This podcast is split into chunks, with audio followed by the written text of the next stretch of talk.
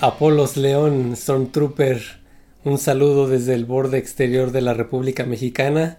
Estamos ya en esta última transmisión de esta primer temporada Storm Scout Trooper de codificaciones perdidas desde el borde exterior. Se acabó un año rapidísimo, 12 transmisiones se fueron como agua, bueno, esta es la doceava. Estamos bien contentos, les recordamos que nos sigan en YouTube, en Spotify, en Apple eh, Podcasts, Google Podcasts, TuneIn, estamos ahí para ustedes, Facebook, denos sus comentarios, sus likes, estamos muy contentos. Y bueno, sin más preámbulo, quiero saludar a mi cómplice en todo esto, Scout Trooper Hervey Hernández. ¿Cómo estás? Hola amigos, ¿qué tal? Bienvenidos. Buenos días, tardes, noches, sea la hora que nos estén viendo. Ya está haciendo un poquito de frío aquí en el borde exterior de la República Mexicana, pero bueno, Apolos tiene allá su clima y está templadito. Este, pero por acá sí estamos padeciéndola un poquito, pero esperamos que disfruten esta transmisión con su chocolatito, con su cafecito, con lo que gusten acompañarnos mientras nos observan. No, pues es que ya llegó esta época riquísima, este fin de año, y pues estamos en nuestra doceava transmisión. Y bueno, pues ya, como comentaba hace rato, ya se acabó la primera temporada. Con este, esta transmisión se acaba. Y bueno, ya próximamente, el próximo año, seguimos con la segunda temporada. Vamos a tener ahí unas cambios, algunas cositas para ustedes nuevas, así que estén pendientes. Vamos a tener una nueva introducción, pero poco a poco lo van a ir viendo. Pero bueno, vamos a empezar con esta eh, transmisión que no queremos eh, dejar pasar más tiempo. ¿Qué es lo que está ahorita viéndose, pero calientísimo? El Mandaloriano segunda temporada, el Mandalorian. Entonces vamos a hablar de la primera parte de esta segunda temporada que son cuatro episodios. Entonces vamos a ir soltando muchas cosas, qué es lo que nos ha gustado, no nos ha gustado. Entonces vamos a hablar de los cuatro primeros capítulos, del 9 al 12. Entonces lo primero que yo quisiera hablar es de la música, nuevamente. Eh, Ludwig no nos ha decepcionado para nada.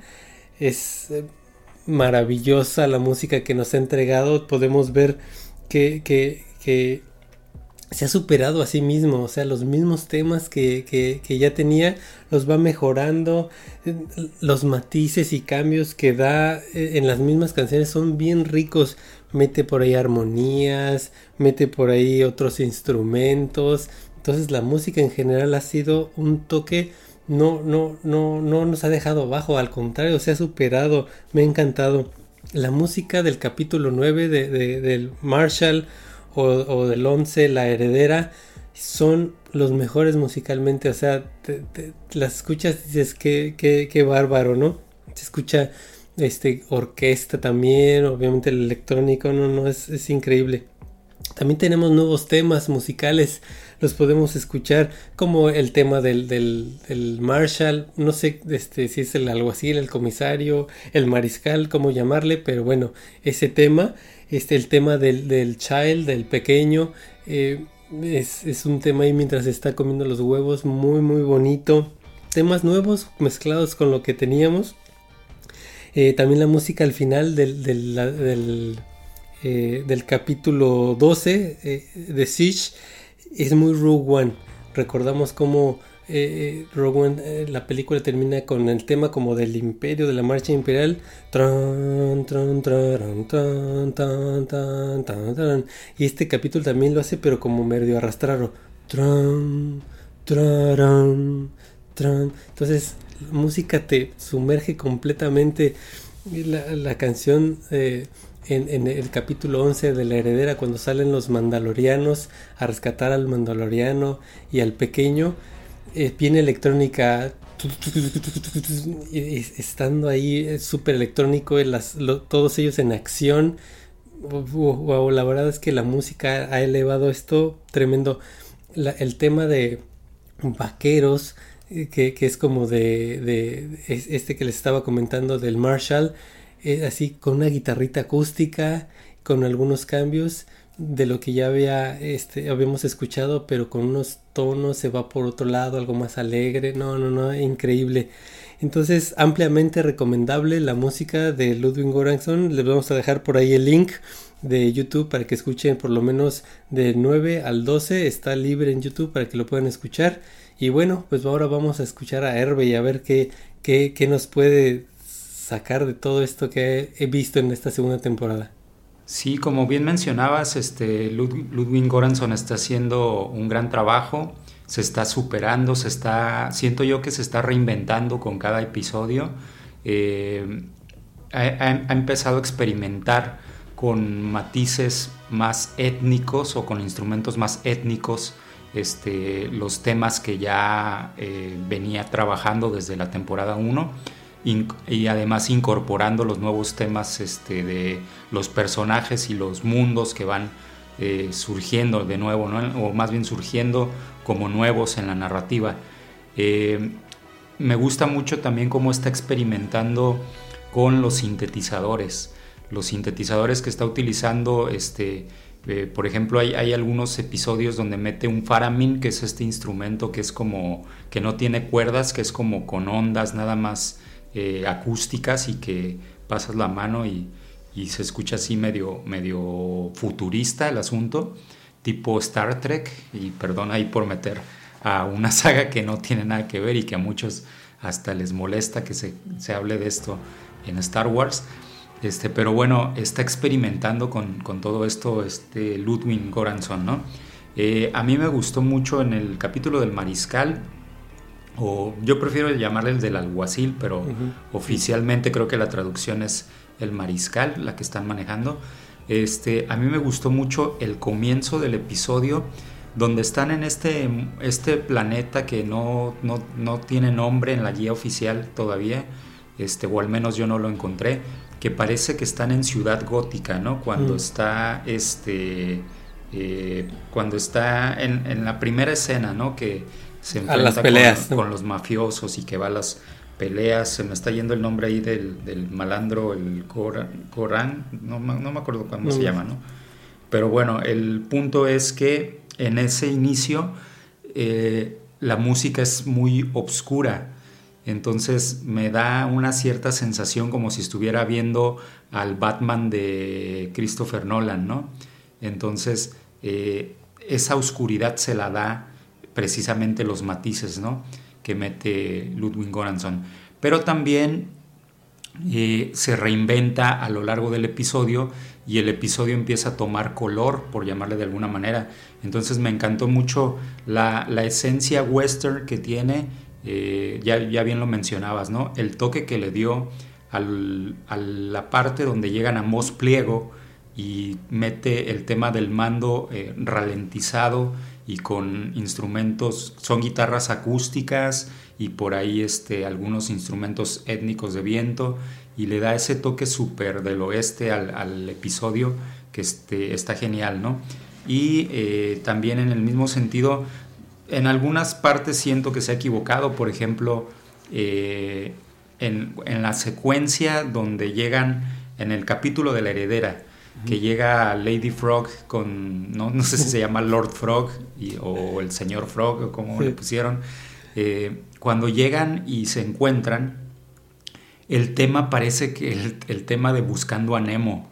Entonces, no sé si notaron ese detallito, pero ha sido el único momento así musicalmente que como que me incomodó, ¿no? En, ese, ya, ya en ese capítulo de la heredera. Perdón, sí, en el de la pasajera. Pasajera, la pasajera. La pasajera. Este, y también en ese mismo, eh, en ese mismo episodio, después creo que tiene un muy buen acierto retomando una versión del tema del mando que ya había utilizado en la temporada 1, que es cuando le pone como estos tambores de guerra en la secuencia donde estamos tomando el barco cuando, cuando, cuando van a bordo del barco y, tenemos la toma aérea acercándose a ellos, creo que le da ese toque que a Lucas tanto le gustaba de aventuras épicas de piratas, este, lo refuerza el tema, ¿no? Y el último eh, punto que quisiera comentar de la música es, me fascinó en el capítulo del asedio, tiene un efecto en cuando están escapando, cuando empieza toda la secuencia de escape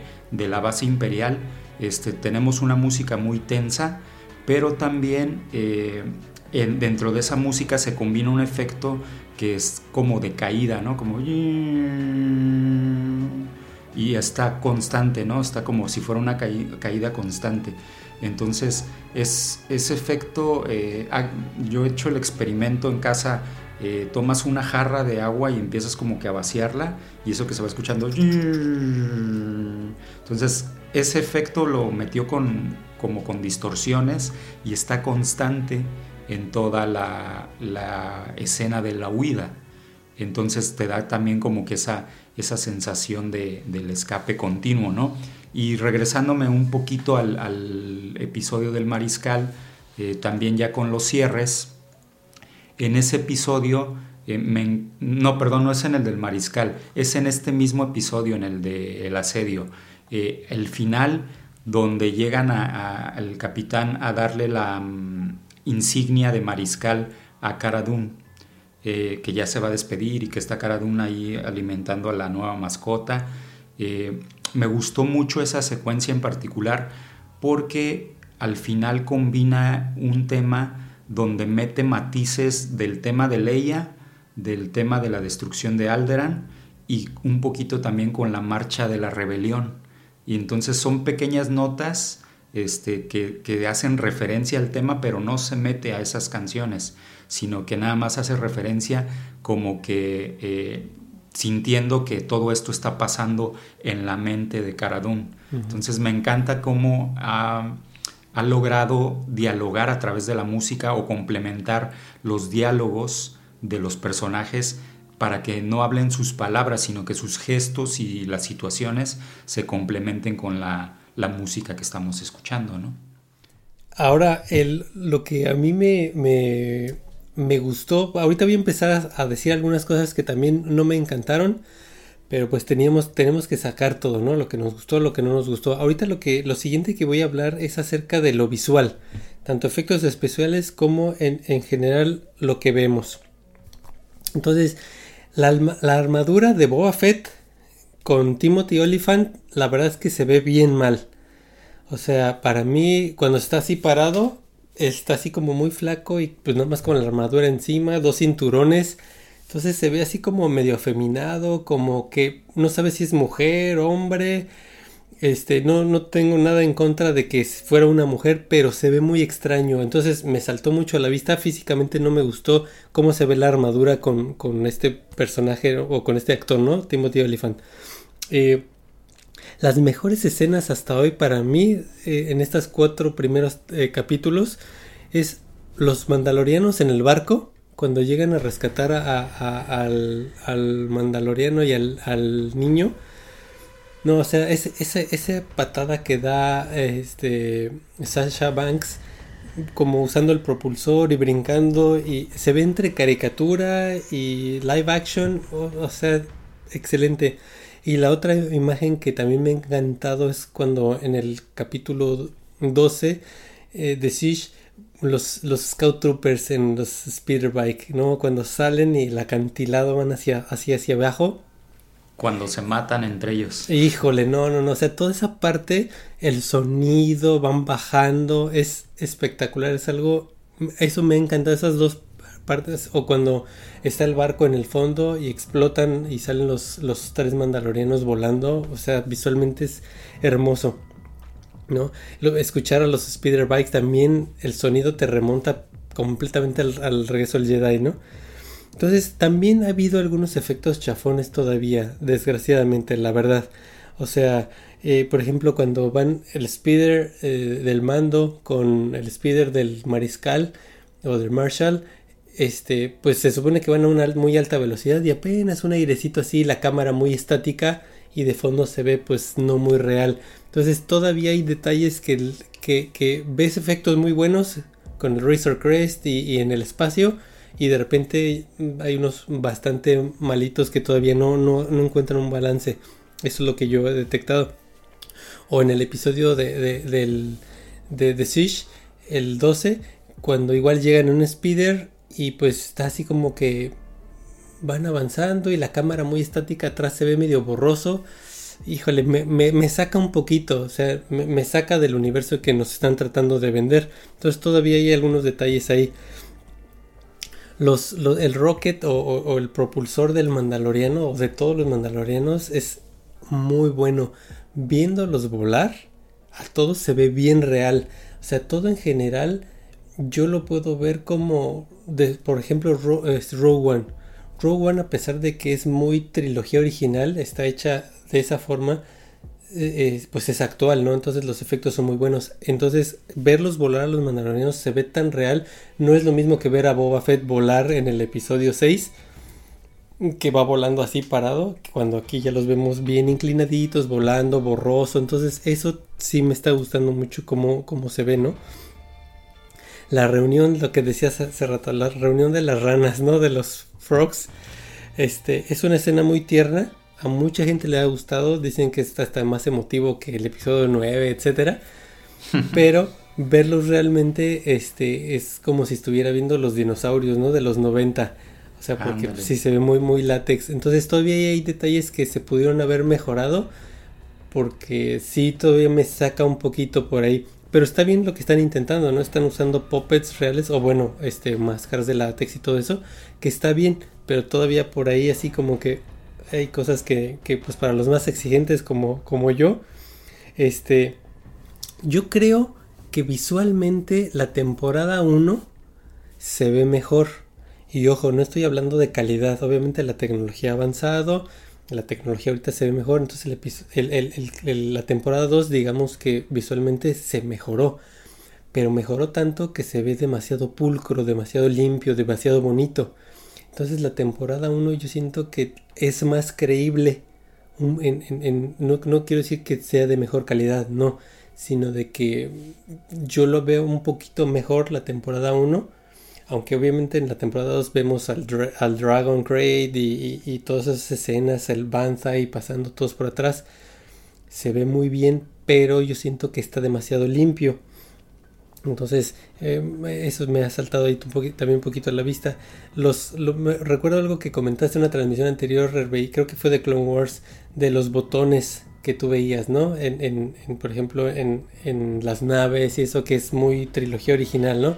botonzotes grandes y eso se puede percibir aquí también este los, naves imperiales y todo eso se ve súper súper Star Wars no te remonta a, la Death Star entonces todo eso se ve muy bien está muy bien realizado toda la secuencia también con los X-Wing cuando encuentran a, en el, episodio en el capítulo de la pasajera encuentran al Razor Crest y los persiguen toda esa secuencia hasta que el Razor Crest se estrella es muy buena, se ve muy bien. O sea, estamos viendo realmente un capítulo, aunque es de televisión, es un, es un capítulo de, película, o sea, súper, súper bien realizado.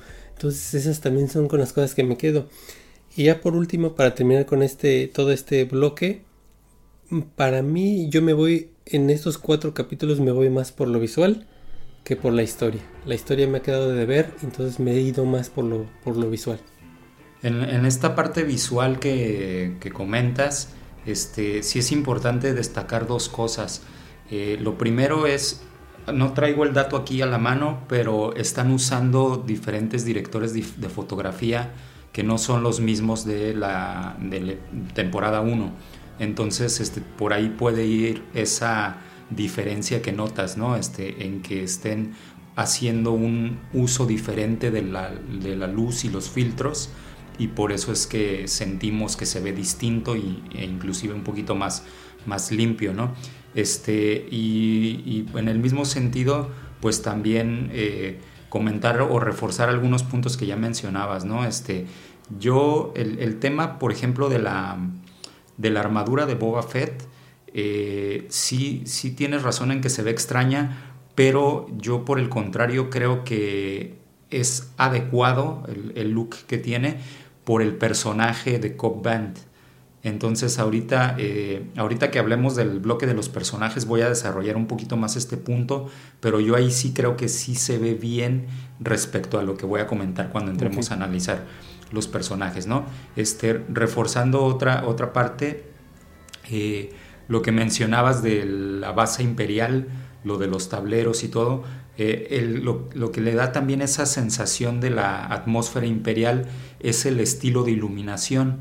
Eh, o de fuentes de iluminación, que son esas líneas blancas que vemos en las paredes, que son líneas luminosas. Entonces en todas las paredes de la base imperial están presentes y es este como, como algo icónico para la saga. Este, incluso cuando vas, por ejemplo, a, a, los parques temáticos de Disney, este, es parte de lo que se reproduce mucho en las tiendas, en los, este, en los juegos, eh, para, que, para remitirte a esa atmósfera imperial. ¿no?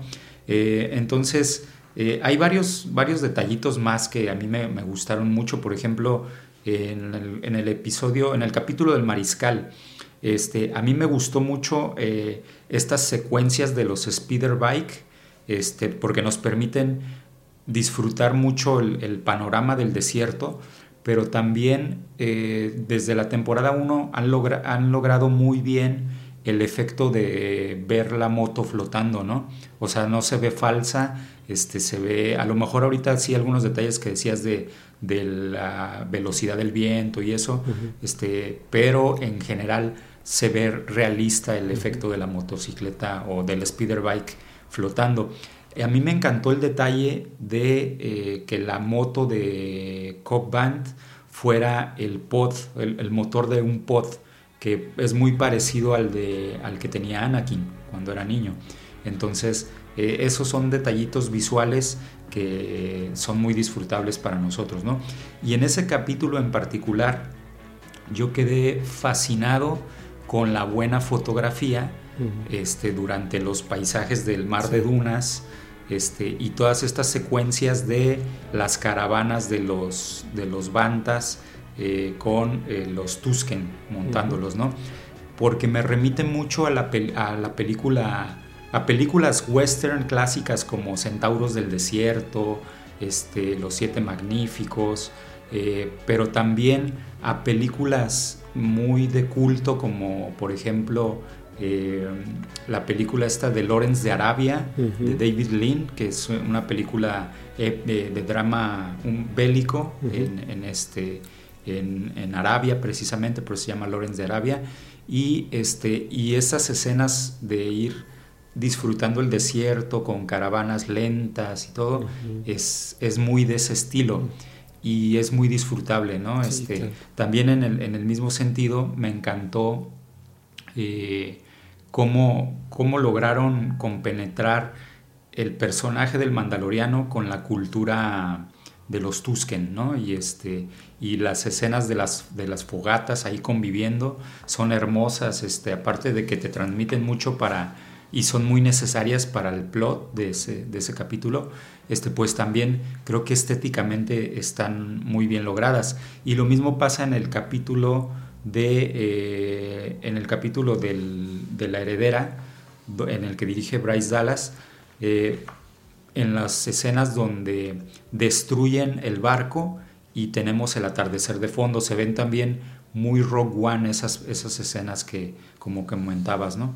Entonces, a nivel general, creo que el capítulo sigue manteniendo su esencia old school, con los, eh, o más bien todos los capítulos han mantenido esa esencia old school con este, lo que mencionábamos de los detalles de los tableros, este, las luces, todo lo imperial, pero también han mantenido esa, tónica western y, este, y complementando también lo que mencionabas de la calidad de los efectos de las naves, hay que recordar que las naves se siguen animando a la vieja escuela, ¿no? Con una maqueta y, este, y con la cámara siguiéndola, ¿no? Y no se están haciendo animaciones digitales de, la, de las naves. Por eso es que a lo mejor los efectos en particular de las naves se destacan del resto, ¿no? Este, bien mencionabas, algo de lo que está muy bien logrado es el, los de los jetpacks. A mí me encantó en el, en el capítulo del asedio eh, esa secuencia donde el mando va corriendo y se avienta al acantilado y este y despega, ¿no? Entonces me recordó mucho a la película ochentera de Rocketeer, no sé si te, acuerdas de esa película, es buenísima. Es un mandaloriano el Rocketeer. Exactamente, ¿no? Hasta el casco creo que se parece. Entonces, este, súper, súper bien, ¿no? Y este, y en este sentido me gusta también que eh, en esta primera mitad de la segunda temporada ya vimos mucho de lo que nos mostraron en el trailer. Entonces, todo, de hecho, todo. Ajá, entonces realmente se queda abierto mucho mm, por venir, ¿no? Este, muchas sorpresas gratificantes. Este, y se desmitifican algunas otras, ¿no? Por ejemplo, se especulaba que en el planeta de hielo iba ahí a encontrar el templo, este, y, decían por ahí que, em, que era el mismo templo donde jugó Kyle Kestis, el, del videojuego de Jedi Fallen Order, o sea, sacaron un montón de teorías que se viene todo abajo porque ya utilizaron lo del trailer y nos dejan muchas sorpresas, ¿no? Entonces, sí, decían que, era ahí, que era Ilum, ¿no? Donde estaba el templo de Jedi, donde Yoda va a rescatar a Luminara y, y, y. Esa es otra teoría, sí, ajá. Entonces, pero bueno, eh, pasemos a la siguiente, al siguiente bloque, ¿no? Ahora, lo que yo voy a resaltar que es mi, mi mayor, mm, no disgusto, pero como que me dio comezón es lo que es el plot o la historia slash fanservice. Entonces, ahí, ahí voy. Me gusta en general el fanservice que han dado en estos cuatro primeros capítulos de la segunda temporada. La verdad es muy bueno. O sea, el fanservice está muy bien. Está donde debe estar. Personajes muy, muy entrañables. Los Gamorrea, los otro Wikwai, un Nicto por ahí. Eh, eh, el, este malandro que decías que no nos acordamos cómo, cómo se llama el, del, primer capítulo de la segunda temporada, el de Marshall, que nada más tiene un ojo. Se llama Gor, Koresh, ya lo tengo aquí. Él, él es eh, de la misma raza que se llaman un, un Abyssin, que, que, nos remonta a uno del episodio 4 que se llamaba Mayo, de un ojo. Entonces, ese tipo de fanservice es muy bueno porque ves este personajes que, bueno, no personajes, sino eh, razas que ya conocías, ¿no? Los Quarren, los Calamari, Twi'lek. Entonces, esto a diferencia, por ejemplo, del episodio 7, donde entran a una cantina y absolutamente todos los aliens que están ahí son de razas que jamás hemos visto. O sea, ¿por qué? Y aquí en un, cuatro capítulos estás viendo realmente los que ya conoces, los que son entrañables. Entonces, eso me ha encantado. Ver a R5 R5 eh, eh, en, el, en el capítulo de, la pasajera, que es este droide blanco. Ah, entonces, o sea, verlo, ese, ese droide blanco, oh, wow, o sea, es excelente, es un fanservice muy bien realizado. Los sonidos del, del Dragon Crate, que es el mismo sonido que hace Obi-Wan cuando ahuyenta a los, a los Tusken Raiders cuando están ahí atacando a Luke. Entonces está muy bien realizado todo eso. Un fanservice súper bien hecho. Pero ahorita vamos, el capítulo 9 a mí, a mí se me hizo flojo. Y estamos hablando de la historia, del plot. ¿No? A diferencia, por ejemplo, del primer capítulo de la primera temporada con el IG-11 y el Baby Yoda y mucha acción, ese capítulo, a diferencia de este, está muy desbalanceado. Este lo sentí yo muy flojo. Aunque sí tiene cosas muy suaves, que es lo que estoy diciendo, fanservice, la cinematografía, los bandas y el desierto de Tatooine. Pero, ¿qué me deja? Que es muy, muy, muy poco. Por ahí, este, un Boba Fett de lejos, nada más, la armadura. Hay poquita aventura, sí, o sea, está bien. A mucha gente le gusta, pero ¿qué, qué, qué, qué aporta? No importa mucho, es muy efímero. Entonces yo entiendo que a mucha gente le gusta, pero a mí me ha quedado de ver, por ejemplo, ese y en el capítulo 12, cuando, cuando estamos viendo en, el, en, el, en, el capítulo de The Siege, el asedio, que estamos viendo ahí un, Snoke, un, un, emperador clonado. Fíjate que a mí me agrada que hayan intentado unir ciertos detalles con las secuelas, a diferencia de lo que podríamos pensar de que no me gustaría. A mí me gusta, ¿por qué? Porque en las Clone Wars hemos visto que secuestraban niños para hacerles experimentos, ya lo hemos visto, entonces es lo mismo que estaban haciendo con el Baby Yoda, este, para hacer experimentos y va de la mano con eso, entonces a mí me pareció eso este, aceptable. Otra cosa que agradezco es Sasha Banks, esta mandaloriana que anda con Boca Tan. Ella es una luchadora profesional y se especulaba que ella iba a ser Sabine de Rebels. Entonces yo agradezco que no fue Sabine, que es otro personaje, porque este mm, yo no lo veía por ese lado. Y aparte Sabino me cae muy bien, se me hace muy sosa. Entonces qué bueno que no, no usaron. Ah, voy a decir algo que a ver a algunos no les gusta mucho, pero para mí el mando es medio inepto. O sea, sí es buen guerrero y todo, pero lo, capturan cada rato, todos los están rescatando, si no lo rescatan los mandalorianos, lo rescata el Baby Yoda, lo rescata Cara Dune, entonces siempre le están, lo están ayudando. Entonces es medio, medio inepto, ¿no? Por así decirlo. Este, eh, pero está bien porque es muy western. No es como el Blondie de, de, la trilogía de, Sergio Leone, que siempre se está metiendo en problemas, ¿no? Eso es, eso es parte de. Este, hay, hay un hueco por ahí de, la temporada 1, cuando matan a la Bounty Hunter en el episodio, en el capítulo 5 del pistolero, que pues ella está cazando al mandaloriano ella la matan. Bueno, creemos que la matan y salen ahí unas botas al final. ¿Quién es? ¿Qué fue? No hemos sabido. Yo pensé que a estas alturas ya íbamos a ir siguiendo ese hilo y se ha perdido. Esperemos que después lo retomen. Eh, por fin entendí lo, de, lo del viaje en Sublight. Antes Han solo hablaba de, de, los engines Sublight, ¿no? De que ir a Subluz. Yo no lo había entendido. Hasta ahora que nos explican con el capítulo de la pasajera que cuando vas en la hyperspace, pues vas, digamos que a, pues a la velocidad del hiperespacio, ¿no? Como velocidad luz, no es velocidad luz, pero rapidísimo. Pero cuando vas a, eh, a sublight quiere decir que vas abajo de la velocidad de la luz, entonces vas más lento.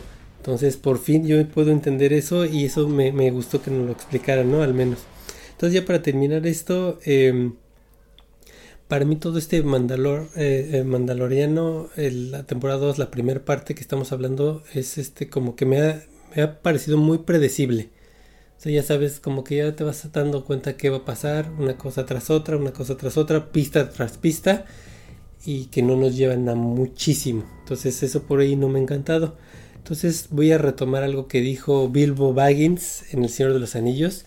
Siento que es muy poca mantequilla sobre mucho pan. Entonces, está como que demasiado estirado, por lo menos esta primera parte de la segunda temporada. Ok.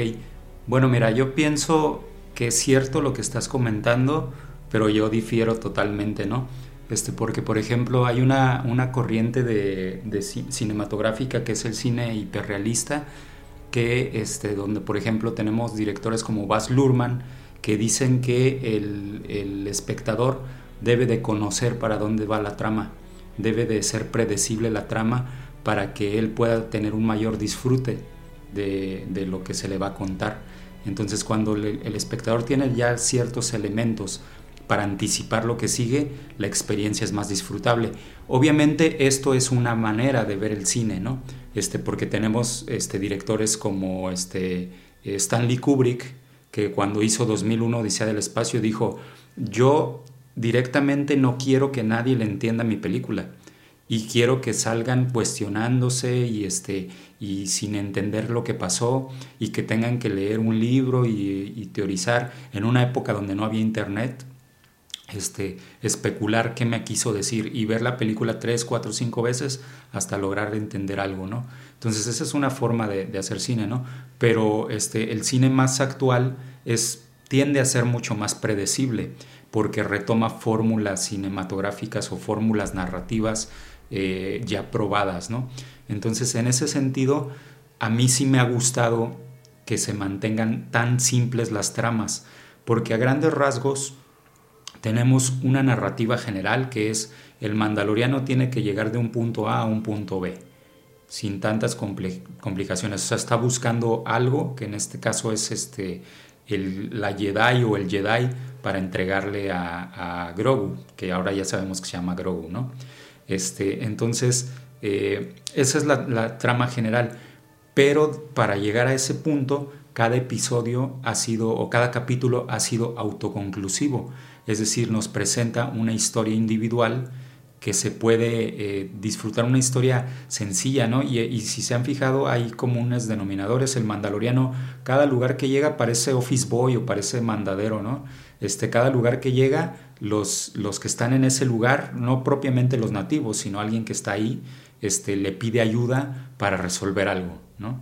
Entonces, este, básicamente la trama general es tengo que llegar de A a B, pero mientras voy para allá, en cada pasaje o en cada episodio, este, voy a resolver una trama local, ¿no? Entonces, esa narrativa a mí me gusta porque me permite disfrutar historias cortas este, y no como otras series a las que estamos acostumbrados, donde, híjole, tienes que estar descifrando y qué le dijo fulano a fulano y este y qué va a pasar después y cómo se conecta con lo que vi hace 15 episodios y este entonces en ese sentido creo que no se meten tantas complicaciones el, el mandaloriano no entonces por eso me gusta la, manera. Y lo, que me refiere también es de que es predecible porque es recurrente. es, justo lo que decías, ¿no? Que llega a un lugar, le piden que haga algo y acaba ese episodio. Pasa el siguiente capítulo y llega, conoce a alguien, le piden que haga algo y hace lo mismo. Entonces por eso digo, ay, este va a ser lo mismo porque es predecible. Pero bueno, ¿qué otras, y, ¿qué otras y, en Esa, y en esa predicción este, podemos entender que hay episodios que no, o capítulos que no aportan demasiado a la trama general, ¿no? Por ejemplo, el, capítulo, el capítulo de la pasajera, yo siento que a la trama general le aporta casi nada. Inclusive creo que hasta le, estorba y frena el, rumbo que traía el mando.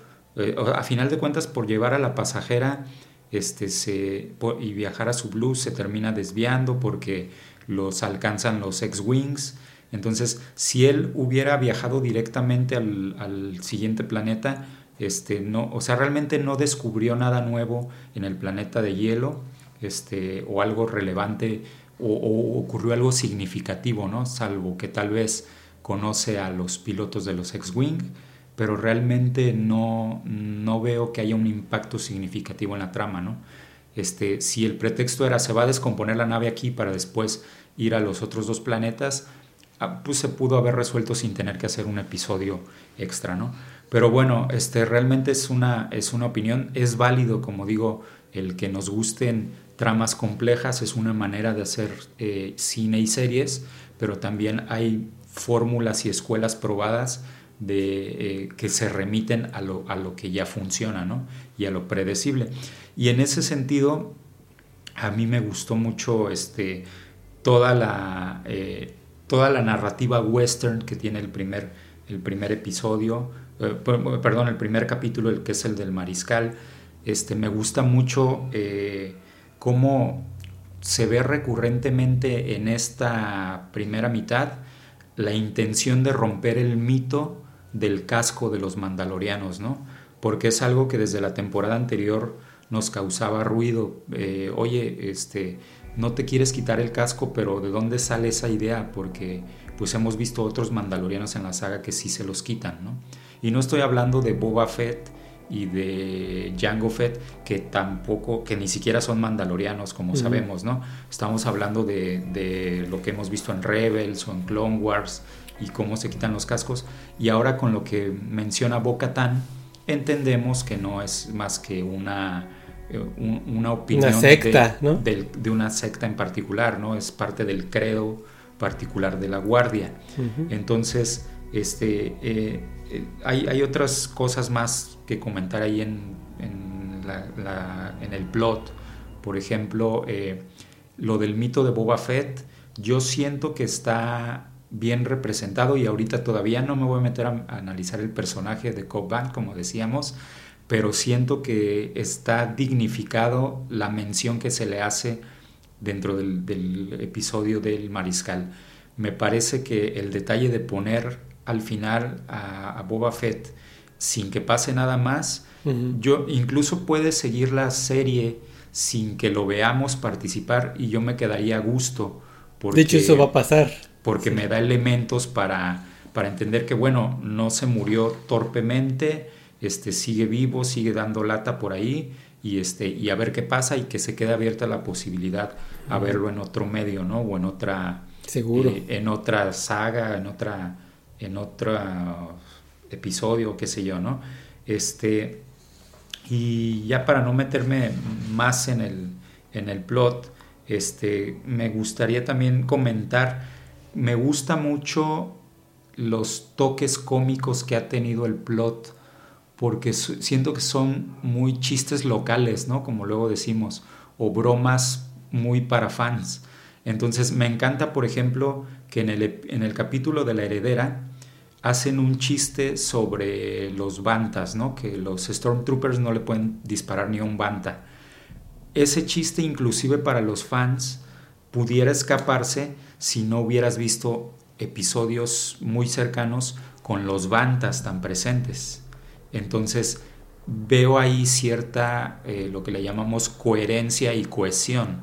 Es decir, los argumentos de la historia son coherentes con, lo que vamos viendo, con lo que se va planteando y se fusionan y hay, eh, es como cuando los ingredientes se combinan adecuadamente en una receta ¿no? de cocina. Entonces me da mucho sentido el que hagas el chiste del, Banta porque acabo de ver al Banta recientemente, ¿no? Entonces ese tipo de detalles me han gustado porque se nota eh, desde que vimos Disney Gallery entendemos cómo Fabro y Filoni están formando un grupo de directores y trabajando muy cerca con ellos. Entonces no hay, no hay independencia loca, sino que hay grupos multidisciplinarios o, con enfoques diferentes trabajando muy cerca. Entonces esto le está dando coherencia y seguimiento al guion, ¿no? Entonces, este, eh, y nos permite rescatar muchos detalles. Por ejemplo, eh, ese detalle de, no sé si lo percibiste cuando en el episodio del asedio eh, vemos una estatua de, de IG-11 en el centro de Nevarro, ¿no? Y entonces eso pues es un seguimiento total a la primera temporada y eso se da solamente cuando hay un equipo de directores que están siguiendo en conjunto la trama, ¿no? Y no están peleándose por inventar algo nuevo. Pero bueno, el, tema de los directores lo vamos a, este, a, ver más adelante y ya nada más para cerrar este punto del plot, eh, coincido contigo, a mí me agradó la idea de conectar un poquito los eventos de las, de las precuelas con esta idea de que, bueno, ¿qué está pasando en este laboratorio de clonación? ¿Será experimentos para revivir a Palpatine? Este, ¿Serán clonaciones para eh, que de ahí surge Snoke? O sea, te da, deja abierta la puerta para que pasen muchas cosas. Y me gustó mucho el que se revele esta información para el Mandaloriano, tanto de que Griff, eh, perdón, Moff Gideon sigue vivo, como de que qué relevancia tiene Grogu para todo esto de resucitar a través del uso de los midiclorianos, porque nosotros como espectadores lo sabemos por la información que se nos ha ido dando en, esta eh, temporada y en la anterior, pero el mandaloriano desconoce todo eso. Entonces hay que recordar que él no tiene esa información porque él no vio lo que nosotros vimos cuando eh, Moff Gideon salió de la nave que, que salió vivo, ¿no? Este, y no, no vio los diálogos que nosotros vimos este, de por qué es tan importante el niño o la criatura para el imperio. Entonces me, me, gusta también esta parte de que se empieza a conectar y las actitudes del mandaloriano van a cambiar en función de todo eso, ¿no? Entonces creo que bien el plot eh, a, a, nivel general, ¿no? Ok. Pues vamos al siguiente, que es lo que ya mencionabas, que son los personajes. Entonces, eh, a pesar de que, pues, no me gustó la armadura, este, ni el cabello tan moderno de, del Marshall, este, me, me, me, agrada mucho este, este actor Timothy Oliphant. Yo soy fan de él, aunque realmente él no es buen actor. Pero yo soy fan de él desde una película que vi que es uno de esos este, gustos culposos que se llama I Am Number 4. Esa película me mm, gustó muchísimo. Y, y, este. Y él es como que el mentor, ¿no? El Obi-Wan de este muchachillo. Y desde ahí, pues ya más o menos lo, lo reconozco bien. Entonces, me gustó todo lo que. cómo, cómo él personifica. Ese me, me, parece muy bien. En los capítulos 9 y 10. Eh, tenemos. Bueno, dos personas diferentes, o sea, me refiero aquí en el mundo real, me comentaron que esos dos capítulos debieron haberse llamado Baby Yoda. Y me lo dijeron nada que ver uno con otro, ¿no? O sea, decían, este se debió haber llamado así. Las dos personas me dijeron exactamente lo mismo de esos dos este, capítulos. Entonces es algo digno de, de, de resaltar. Eh, me gustó mucho el diseño de Ralph McQuarrie, original de la como araña, este, en el capítulo de la pasajera, ¿no? Y eso de una araña así enorme es como ya un cliché, pero pues es bueno, ¿no? Queda muy bien en este, en este capítulo. Ahí, este, te digo, es un cliché, arañitas chiquitas, pero estuvo bastante interesante. Sí, lo tenían las eh, del Imperio Contraataca, El Imperio Contraataca. Con, para cuando Luke estaba este, buscando ciertas cosas. Otra cosa de los personajes, bueno, es entre personajes, no, pero los Stormtroopers, los Stormtroopers se me están, se me parecen demasiado blancos. O sea, estamos hablando de que ya acabó el imperio, de que ya pasaron seis años y todavía hay Stormtroopers super blancos nuevos. Entonces, este, me hubiera gustado que, que, estuvieran más desgastados, pues ya han pasado muchísimos años. Entonces no me encanta, menos en Star Wars, que estén tan pulcros. Y lo comento esto porque nosotros, por ejemplo, en la Legión 501, entre más blanco está tu armadura, pues eres más shiny. O sea, eres así como que, ah, está muy blanca tu armadura. A algunos nos gusta que esté así súper pulcra, ¿no? Porque está más padre. Pero como de experiencia, tiene que estar más desgastada, más rota, más sucia. Entonces no me encanta ver a los Stormtroopers todos tan, tan, tan pulcros, ¿no? Y, pero las voces de los Stormtroopers me gustaron más en toda esta temporada.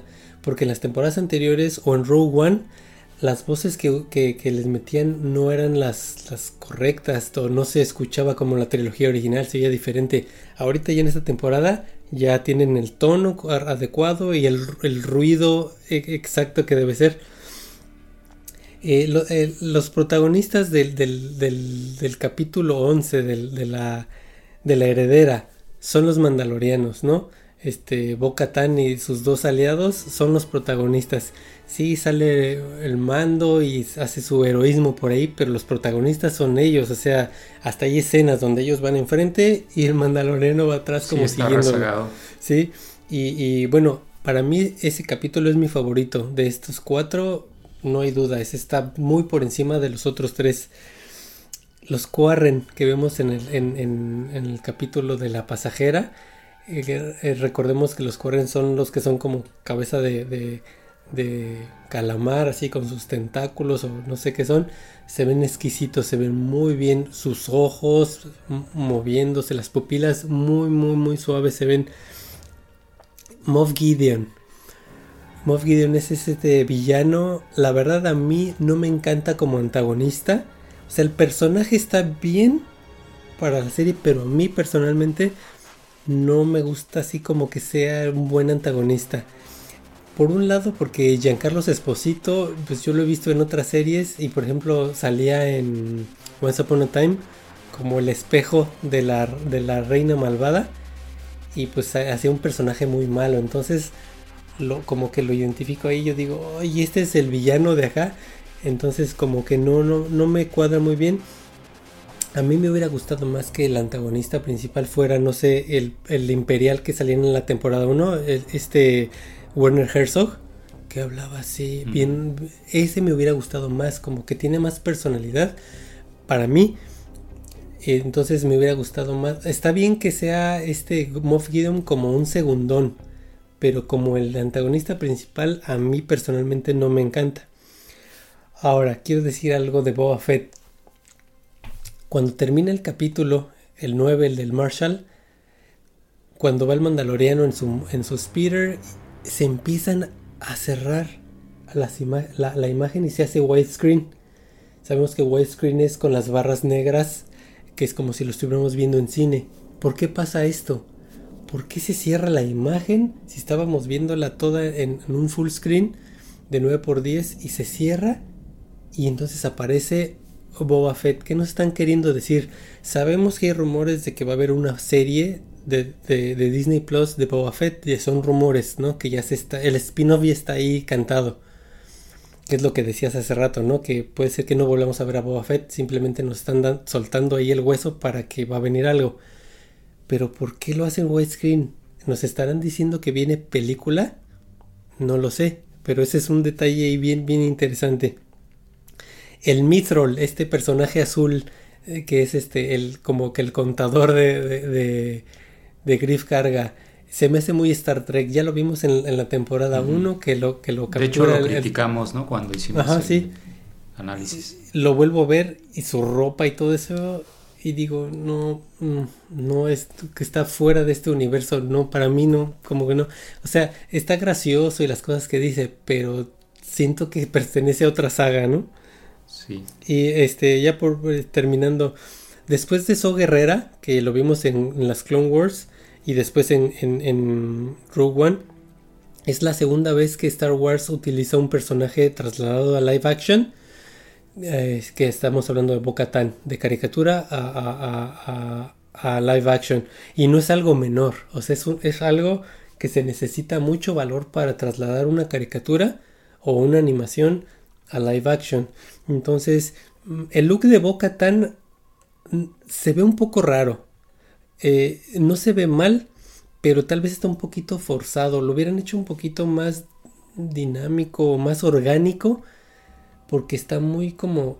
Ah, tenemos que parecernos a fuerzas a, la caricatura y entonces sí se ve un poquito raro a la vista no está tan mal, pero hay algo ahí que todavía como que no cuadró, ¿no? Pero bueno, se agradece eh, que hayan hecho esto. Y es, bueno ver a personajes anteriores, ¿no? Pero lo siento un poquito como de relleno. No han tomado un protagonismo muy fuerte de los que ya habíamos visto. Me hubiera gustado más un plot con estos tres personajes, bueno, este Griff Carga y, y Cara no sé, que se juntaran con el Marshall, ¿no? y, después van jalando con, la pasajera y entonces tal vez un plot un poquito más, darles más protagonismo, no nada más allí un poquito de, lado.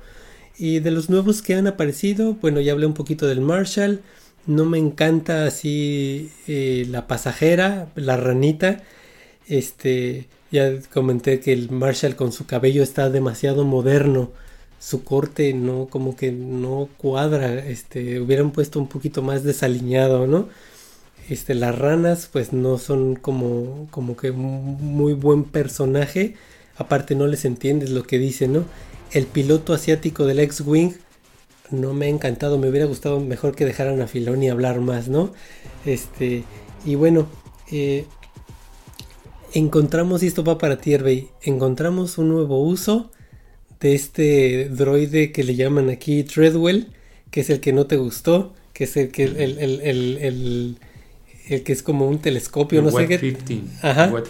Y ya le dieron un nuevo uso ahí que es darle vueltas a la carne. Sí, de hecho, de hecho ya cuando lo vi, ahora sí me gustó porque dije, bueno, ya vi que puede hacer algo más productivo que solamente soldar un, una altura específica, ¿no? Pero bueno, este, pues sí, mira, hablando de los personajes, definitivamente me queda claro que vemos cosas diferentes tú y yo. Sí. Porque este, a mí, por ejemplo, eh, para, me iba a ir en orden de apariciones, pero voy a retomar algo que acabas de comentar, ¿no? Este, el personaje de Bo Katan, por ejemplo, este, a mí se me hizo súper acertado la caracterización, este, súper acertada la selección de Katie Sackhoff, que es la que era protagonista en, la serie de Battlestar Galactica. Este, y, me encantó el gran parecido que lograron encontrar con el personaje de, la animación. Entonces, a mí sí me gustó mucho el que se pareciera tanto al personaje animado. Entonces, es ahí donde dices que tú lo sientes como que forzado a parecerse. Yo lo, yo lo aplaudo porque me da más elementos para para volver a esa cohesión que hablaba, ¿no? O sea, esto están queriendo darle continuidad no nada más a la temporada anterior, sino a todo lo que es el universo de Star Wars. Este, Rebels, Clone Wars, este, cómics, este, películas. Entonces están queriendo, eh, me, gusta esta intención de procurar que se parezca tanto, ¿no? Este, de repente ya lo veremos en la siguiente transmisión con lo que va a pasar con, con Ahsoka Tano, por ejemplo, ya analizaremos esa parte, ¿no? Que de, si conviene o no tratar de forzar que se parezcan tanto a la animación. Pero en el caso particular de Bocatán, a mí sí me, gustó mucho, ¿no? Este, y, en, y en el otro punto donde también creo que tenemos eh, ahí desencuentro es en el personaje de Cobb Band. yo sí lo veo desaliñado, yo sí lo veo este, fachoso. Este, tienes razón, el corte de cabello a lo mejor es moderno y como que te saca de onda, pero estamos hablando de un vaquero intergaláctico. Entonces, este, creo que estaría bien justificado, ¿no? Pero yo sí veo rasgos en el personaje que yo me atrevo a decir que Timothy Oliphant es el mejor casteo que se ha hecho de la segunda temporada. O sea, creo que, es, creo que el personaje tal cual está hecho a la medida para este actor por los rasgos físicos. Tú lo, tú lo ves en la calle a Timothy Oliphant y le compras la idea de que él es un vaquero tejano. O sea, tiene todo el look, tiene este, cómo se para de repente en, estas secuencias de Mos Pliego donde van caminando por el pueblo, este, camina hasta con las rodillas chuecas, como caminan los este, vaqueros que han montado mucho este, como que mete el piecito así, en lugar de caminar así con los pies parejos, como que mete uno y luego mete el otro, o sea, tiene esa, ese andar entre fachoso y desaliñado que es característico de los vaqueros, ¿no? Este, la sonrisa que hace, eh, cómo mueve la mandíbula, o sea, nada más le faltaba estar masticando paja, ¿no? Este, eh, son como pequeños detalles que yo le compro totalmente y creo que está súper bien logrado el, personaje. Por eso yo decía que eh, no me desagradaba tanto cuando al inicio lo ves con la armadura de Boba Fett, porque ya que se quita el casco y le ves la cara, entiendes por qué el tipo de cuerpo, entiendes por qué las posturas que toma. Entonces yo, yo sí siento que está bien logrado para los propósitos del episodio ese personaje en particular, ¿no? Pero bueno, este, aquí, como, como decimos frecuentemente, las cosas no están escritas en piedra, se vale tener puntos de vista diferentes y, este, y realmente pues es una opinión personal, ¿no? A mí es de lo que más me ha encantado y reconozco que es porque yo veo mucho western y consumo mucho la estética western y, este, y pues a lo mejor tengo como, como más elementos, ¿no? Para, para argumentar esta, esta justificación. Este, pero pues también ha, habido personajes que no han sido del todo de mi agrado y otros que, este, que también se ven muy diferentes pero me gustan, ¿no? Por ejemplo, ya yéndonos en orden de apariciones, este, los, los guardias gamorrianos, bueno, los no son guardias, son este, ahora luchadores gamorrianos. Me gustó mucho desde la primera vez que los vi porque son luchadores con cuerpos atléticos. Entonces estábamos acostumbrados a ver al guardia gamorreano gordo y este panzón, ¿no? Este desparramado.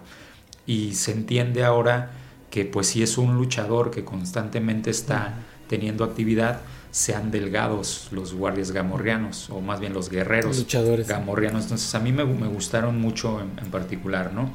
Este, me gustó mucho también el cantinero Wickway, que no, no, sé exactamente si Wickway es su nombre o es el nombre de la raza. Son la raza. Ajá, ok.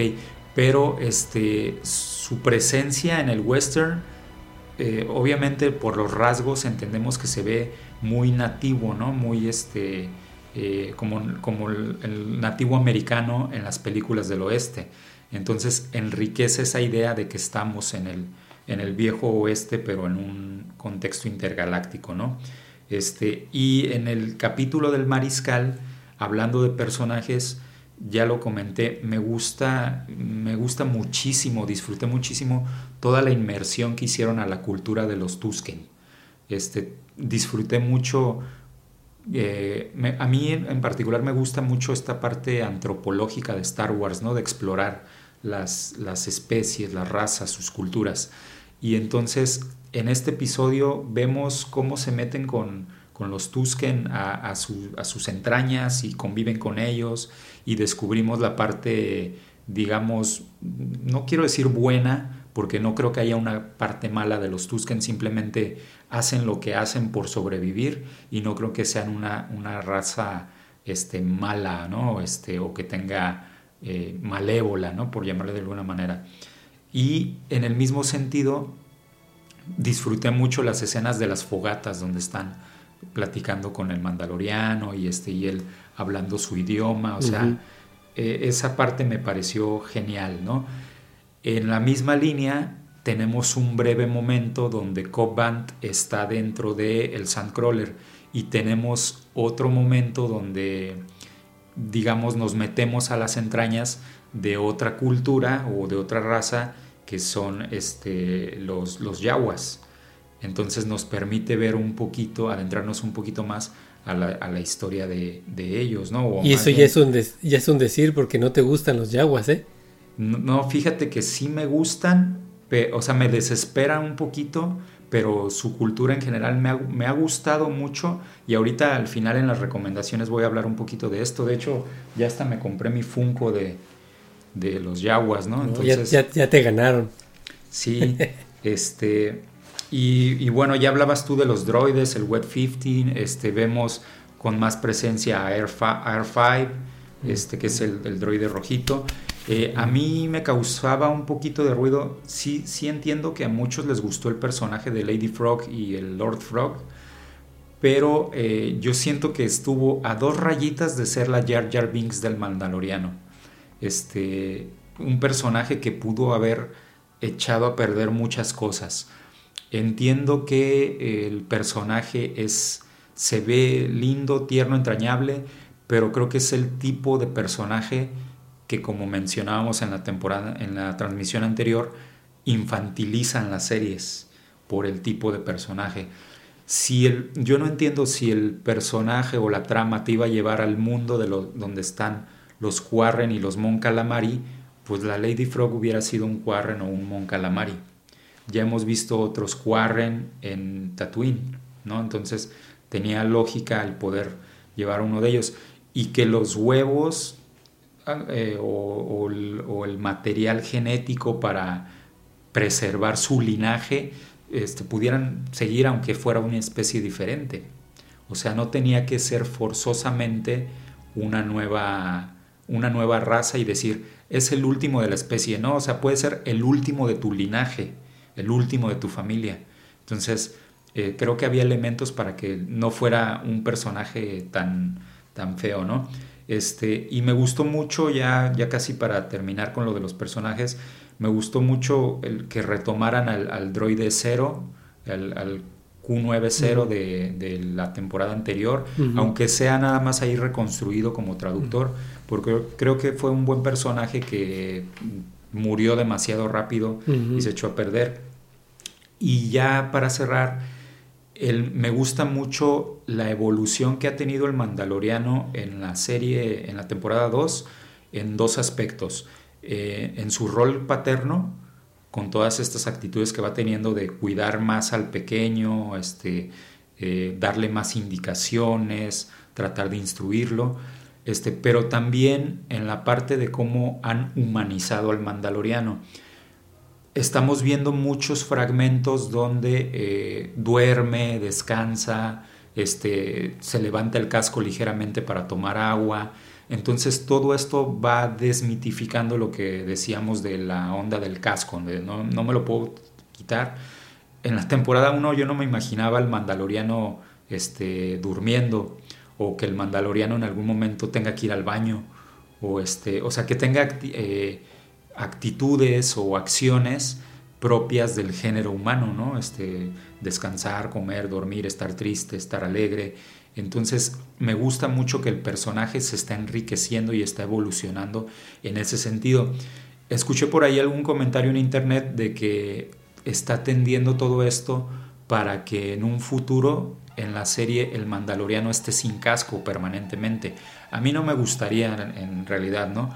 Pero sí me gusta el hecho de que sí se, lo pueda quitar eventualmente, ¿no? Entonces, este, pues hasta ahí mi, mi análisis de personajes. Muy bien, y sí, de hecho se había rumorado que había pleitos de, de Pedro Pascal en esta temporada y que se había ido y no sé qué, fueron rumores, ¿no? Pero quién sabe si en un futuro vaya encaminado por ahí de que, quiera más, más este rol, pero sin el casco, no sabemos, vamos a ver qué pasa.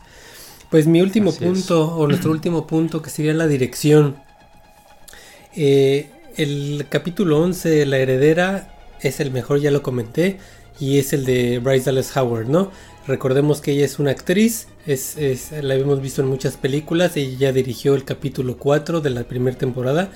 Y quiero retomar algo, ella es hija de Ron Howard, Ron Howard que dirigió eh, de rebote la de Han Solo, bueno, la de Solo, pero pues Ron Howard ha dirigido muchísimas películas, ¿no? Muy buenas, ¿no? Apolo, Apolo, ¿qué es? Apolo 11 Apolo o, 13. 13, 13.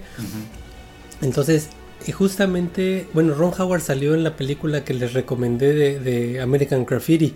E, e, él es uno de los protagonistas. Entonces siempre ha estado unido a, George Lucas, a todos sus proyectos. Él estuvo, de hecho, eh, nominado por... En las del Código Da Vinci también, ¿no? Creo que... Ah, él, dirigió, él dirigió, él dirigió el Código Da Vinci.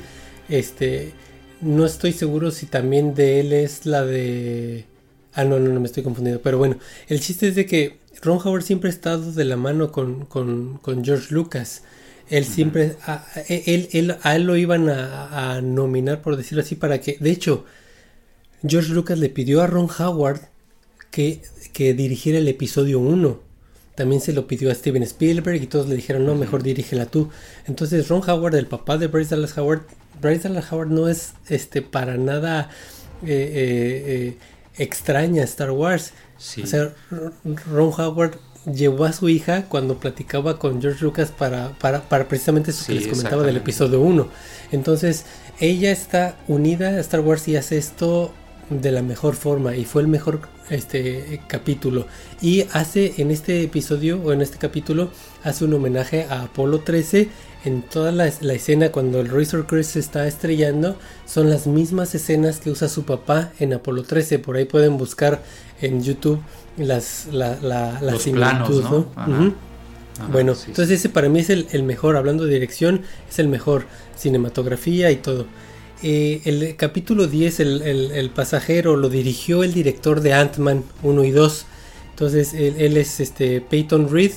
Pues no es el mejor capítulo, pero este pues me pareció aceptable, ¿no? Su, su dirección, porque recordemos que ya no está Deborah Chow, ella está haciendo eh, Obi-Wan. Eh, tenemos el debut en El Mandaloriano de, de Carl Weathers, que es Griff Carga, Apollo Creed. Él ya ha dirigido antes y ahorita ya le tocó dirigir un capítulo del, Mandalor del Mandaloriano, ¿no? Entonces, este, pues fue el último de estos cuatro que estamos hablando, eh, el, eh, el asedio, y pues creo que hizo buen trabajo, me, me, me gustó. Yo no, pero ahorita comentamos. Ok, este, el vehículo en el que escapan que aparece ahí arriba, pues es un homenaje que ya hemos visto a un transporte de los Stormtrooper que era juguete y nunca fue canonizado y bueno, ya ese es como una remodelación. Y digo que hizo buen, buen trabajo a grandes rasgos, porque el, capítulo a mí me parece el segundo mejorcito, ¿no? Entonces por lo menos por ahí este y, pues es donde vemos a los Stormtroopers, digo, a los Stormtroopers, a los Scout Troopers y, por ahí vamos, voy. Ahora, eh, la fotografía del, capítulo 11, que es lo que yo decía de, la heredera de Bryce Dallas Howard, es exquisita. Me gustó. También la del 9, la del 9, de, este, eh, del capítulo 9 está bueno, pero el, de la heredera está lo que comentábamos, los soles con el barco explotando y ellos volando y el mandaloriano ahí en un tercer, bueno, en un primer plano, se ve padrísimo. El capítulo 9, dirigido por John Favreau, este, pues fue buena dirección, como lo comentábamos, este, cinematográficamente los planos, este, del desierto y, las, las perspectivas que tenemos con los bandas, el single line, que es lo que estábamos diciendo, de, de, Obi-Wan cuando decía, este, no, pues es que los, los, los, eh, eh, los Tusken Raiders solo viajan en línea recta, entonces por fin podemos ver cómo viajan en línea recta para ocultar su, que son, cuántos son. Más bien en fila, ¿no? Porque en fila, sí, sí, dan curvas, pero... Claro, claro, pero van, van, van uno, van, van uno, tras otro. Entonces eso está, este, muy, muy, muy bien y las tomas excelentes. Este John Favreau pues fue el que lo, dirigió. Tenemos una, una coherencia en narrativa, ¿por qué? Porque vemos el, al mandaloriano cómo va aceptando a los droides, ¿no? A, partir de lo que experimentó este con IG-11, pues ya deja que, que, que, estos, estos droides le reparen la nave en, en, el capítulo 11. Entonces vamos viendo una, una evolución muy buena. Tatooine, como ya comentamos, precioso. Star Wars 200%. Los Tusken Raiders, ya lo comentaste a fondo. Ver a los Bantas, su lenguaje, ver a los, a los Wombrats. Los perros de estos Tusken, que no sé cómo se llaman, que los vimos en el episodio 2 cuando Anakin libera a su mamá y todo eso. Cuando lo vi por primera vez, yo dije, ¿quiénes son? ¿Quiénes son? ¿Dónde he visto estos perros? Pues ya después, como, los vi así trompudos, dije, ay, no manches, pues son los mismos perros de los Tusken Raiders, ¿no? Excelente. Ir, ir mezclando las precuelas con esto está muy, muy bien. Ya lo comentaste tú, el Spider de Anakin, pues creo yo que sí es un todo un motor completo y es el de Anakin. No creo que sea sí, yo creo que hasta es el mismo, ¿eh? Sí, porque hasta alguien comentó que la silla que vamos montando el, el Marshall es la misma silla de, de, de Click Lars, que es el segundo, bueno, el esposo de, de, de Shmi. Entonces hay varias cosas que nos indican que sí es el, el de Anakin, pero excelente. Y pues yo creo que, que el con todos estos directores de la temporada 1 y la temporada 2 van construyendo su propio mini universo en el Mandalorian, ¿no? Con esto, la bebida Spos, ¿cómo se llama? Spotcha. Ajá, Spotcha y este, y por ejemplo, con esto que dicen Dark Panic, ¿no? Que es una expresión que jamás habíamos escuchado. Y ellos van creando su mini universo y está, está, está, quedando muy, muy bien. Y bueno, ya para terminar, esto que, que, vimos, el infame muchacho con los jeans que apareció en el capítulo 12, este, ya se hizo ahí un trending y ya este eh, en estos días ya lo removieron, ya no está en Disney Plus, ya lo quitaron digitalmente, pero eso ahí quedó un, muchacho ahí este que apareció en, cuadro, ¿no? En el fondo. así es. Entonces ya para terminar esto y mi, mi intervención, no me disgusta esta temporada, sigo siendo leal fan, pero en general de estos cuatro primeros yo esperaba más, ¿no? menos pelea, un poquito más carnita, es lo que yo esperaba. Pues porque yo esperaba que se superaran de la temporada anterior. Y bueno, ya como comentaste, todo lo que vimos en los trailers, todo ya se vio. Entonces lo que viene a continuación, en teoría debe estar mejor. Y bueno, pues ya, ya, hemos ido viendo que, en efecto se va empezando a mejorar. Entonces todo lo que vayamos a ver es nuevo. No hemos visto absolutamente nada de los otros cuatro en trailers ni nada. Y bueno, ya por último tenemos spin-offs a la orden del día. Tenemos spin-off ya ahí podemos verlo fácil de Boba Fett, Ahsoka, eh, Bocatán. O sea, tenemos muchísimo de dónde y, vamos a ver qué va a ir pasando con esta serie y que mucho de esto eh, pinta para también que se dé la nueva serie de Rebels que estaba, o sea, puede ser una, una oportunidad también ahí que ya habíamos comentado hace algún tiempo que había ese, ese rumor, ¿no? Este, pero bueno, eh, regresando con mis comentarios ahora sobre las direcciones, yo creo que hubo de todo. Ahorita te comentaba, ¿no? A mí, por ejemplo, la la de Griff Carga no me encantó, la de Carl Weathers. Carl Weathers este, era jugador de fútbol americano, ¿no? era, era, este, jugaba para los Raiders en, la NFL. Este, y después dejó su carrera de, deportista profesional por seguir su sueño de ser actor, apareció en Depredador, apareció en este, obviamente en Rocky, y este, y eh, yo creo que hasta ahí su carrera bien, ¿no? Me parece que como director mm, se está metiendo en terrenos que no, no es lo mejor de él, ¿no? Y hacía referencia a su parte deportiva porque creo que eh, en el episodio que le tocó dirigir me parece que está descuidado un poco la parte atlética de los personajes. Cuando corren los personajes en grupo, este, pues obviamente este, Gina Carano este, corre muy bien porque ella es deportista profesional, es, este, luchadora, este, él obviamente los, los músculos guardan memoria y él guarda la postura atlética de un jugador de fútbol americano, aunque ya tenga más de 70 años, corre atléticamente. Pero entonces eh, a Pedro Pascal se le ve en algunas partes como que le pesa la armadura y como que no corre al parejo de ellos. Y ni hablar del Mitrol, ¿no? Que, este, que corre así como si estuviéramos viendo a, no sé, a un personaje cómico nada más, ¿no? en otro tipo de series. ¿Y a qué voy con esto? Si el director está haciendo su trabajo desde su lugar, detecta esos detalles. Pero como el director aquí estaba también actuando, descuida esa parte.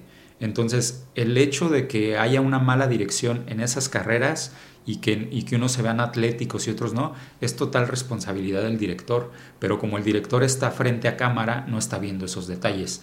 Y ni qué hablar del gran error que ya comentaste de que alguien del staff salga, en una escena. Si ustedes no han visto esa escena, porque ya lo, editaron en Disney Plus y ya no lo puedes ver, en el episodio que, en el, en el archivo que compartimos en nuestro grupo de Facebook con el capítulo completo, si ustedes descargan ese capítulo, ahí, ahí se ve esa escena, que es en la secuencia donde este, están intercambiando disparos de blaster con los científicos. Entonces se puede ver ahí del lado izquierdo de la pantalla cómo se atraviesa unos jeans y una mano con un reloj este, de alguien del staff que no tenía nada que hacer ahí, ¿no? Eso es absoluta responsabilidad del director. Si el director hubiera estado haciendo su trabajo, pero aquí el director estaba actuando, este, por eso yo no comparto esta idea de los directores, actores al mismo tiempo, ¿no? Porque se te van detalles que son responsabilidad total del director. Y, no, me, no, me, malinterpreten, el episodio es bueno, el capítulo es bueno, pero no es bueno por la dirección, es bueno por el guion que tenía planteado. Y el guion, si no me equivoco, fue escrito por Filoni y Fabro, el de, ese, el de ese episodio. Entonces realmente creo que el episodio se salva no por la dirección que tuvo este Weathers, sino por la buena dirección, eh, perdón, por la buena escritura que ya había, el buen guion que ya tenía el episodio. A mí me encantó, por ejemplo, la secuencia de eh, donde el Razor Crest este, elimina a los Kazastai y los rescata. Pero esa secuencia no fue dirigida por él, porque ya sabemos que los efectos de la Razor Crest se hicieron aparte, ¿no? Y en el guion ya estaba planteado. Entonces, realmente los, los logros de este episodio yo no se los atribuyo a él, sino se los atribuyo al buen guion, a la buena dirección de efectos, a la buena dirección de fotografía. Entonces para mí como que queda ahí por, por, por debajo en cuestión de dirección. ¿no? Caso contrario al, al, que ya mencionabas de Bryce Dallas, ¿no? Este, en, el, capítulo, yo creo que Bryce Dallas, yo lo comenté en, el análisis de la temporada 1. Para mí fue el, episodio más débil el que ella dirigió en la temporada 1, pero en esta ocasión creo que está muy bien dirigido este, y está muy bien dirigido porque se nota cierta madurez en ella como directora, pero también este, se nota mucho su estilo. Ella, si ven los detrás de cámaras en Disney Gallery, este, ella enfatiza mucho la eh, comunicación emotiva de los personajes, ¿no? Este, las, las facciones, las emociones. Y este, recordamos que, por ejemplo, en la temporada 1, esta escena donde está eh, escondida la mamá en el agua con una canasta con su bebé. Esa escena la repitieron un chorro de veces porque Bryce estaba buscando la comunicación afectiva a través de los ojos y la expresión de angustia, ¿no?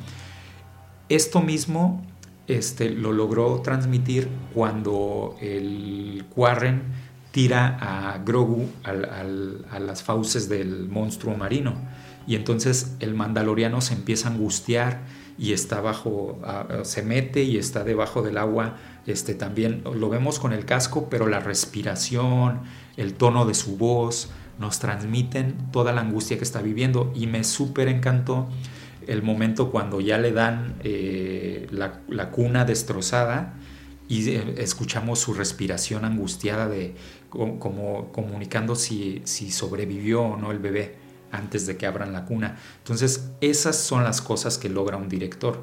Cuando un director te dice, no, este, ponle más drama, ponle más angustia a tu voz. Entonces ahí se ve totalmente el trabajo de alguien eh, matizando los diálogos que ya estaban escritos, pero matizando con las emociones y las intenciones que quieres lograr en pantalla. Entonces, por ese tipo de detalles creo que este, se destaca ¿no? la dirección de Bryce Dallas. Este, también me gustó mucho en las escenas donde los mandalorianos entran al, carguero, eh, estos POV que hacen, ¿no? que los POV son los, las escenas filmadas desde el punto de vista del personaje y cómo vemos el visor de los mandalorianos con infrarrojo y con este efecto de glitch, que es como desajuste. Estática. Ajá, estática. Y se ve genial y esas son decisiones totalmente de dirección. No es que esté planteado en el guion como tal, sino son pequeños guiños, pequeños rasgos que son responsabilidad de, un director, ¿no? Este, y ya para acercarnos al final, eh, creo yo que Fabro, hizo muy buen trabajo en el, episodio que le tocó dirigir, que fue el del Mariscal.